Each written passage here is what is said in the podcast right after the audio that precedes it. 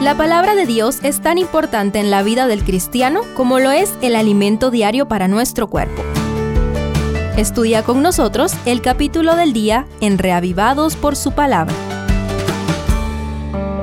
Jueces 17.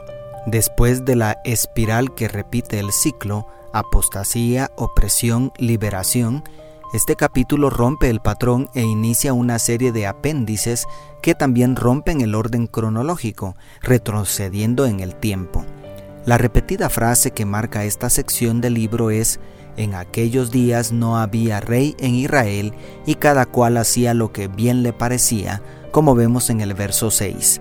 Conozcamos la primera parte de una espeluznante historia.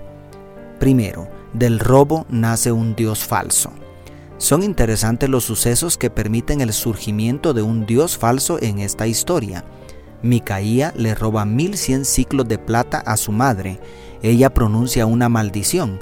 Debido a la superstición que existía sobre las maldiciones, él se ve obligado a confesar su robo.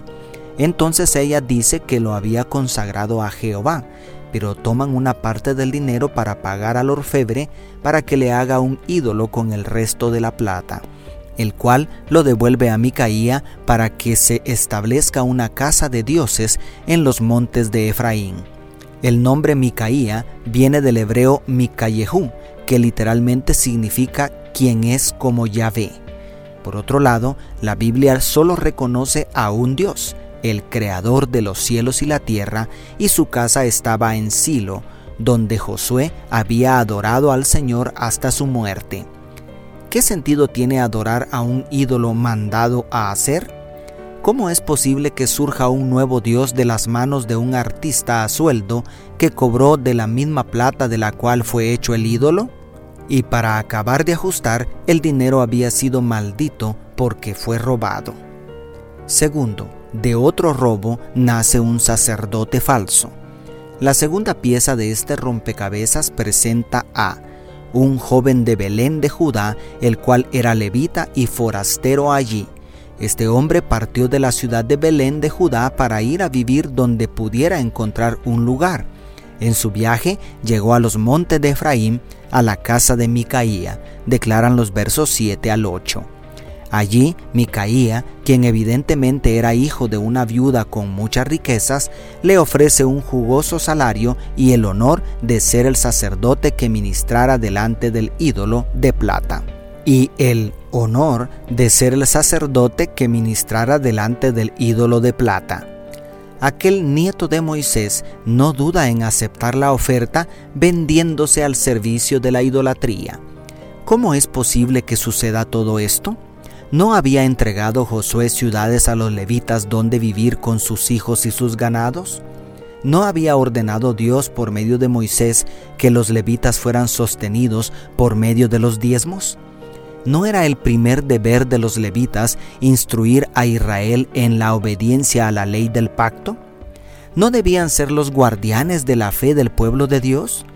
Parece que el robo que todo el pueblo estaba cometiendo contra Dios al no devolver el diezmo llevó a algunos levitas a buscar sustento para sus familias, y tristemente este hijo de Leví infiel estuvo dispuesto a cambiar la herencia de Jehová por un sueldo fijo, pero más seguro. De esta manera, así como el Dios falso nace de un robo a la madre, también el sacerdote falso surge del robo a Dios el Padre. Y tercero, una distorsión del verdadero culto. ¿Y qué tiene de raro que haya dioses falsos y sacerdotes falsos? Todo el territorio de Canaán había estado por siglos lleno de ídolos ante los cuales se rendían ofrendas, se practicaban orgías sexuales y hasta se sacrificaban seres humanos. Los cultos paganos eran atractivos porque permitían las bebidas embriagantes y los placeres carnales. En contraste, el sencillo culto a Jehová apuntaba hacia la cruz del Calvario, donde el pecado de toda la humanidad sería expiado.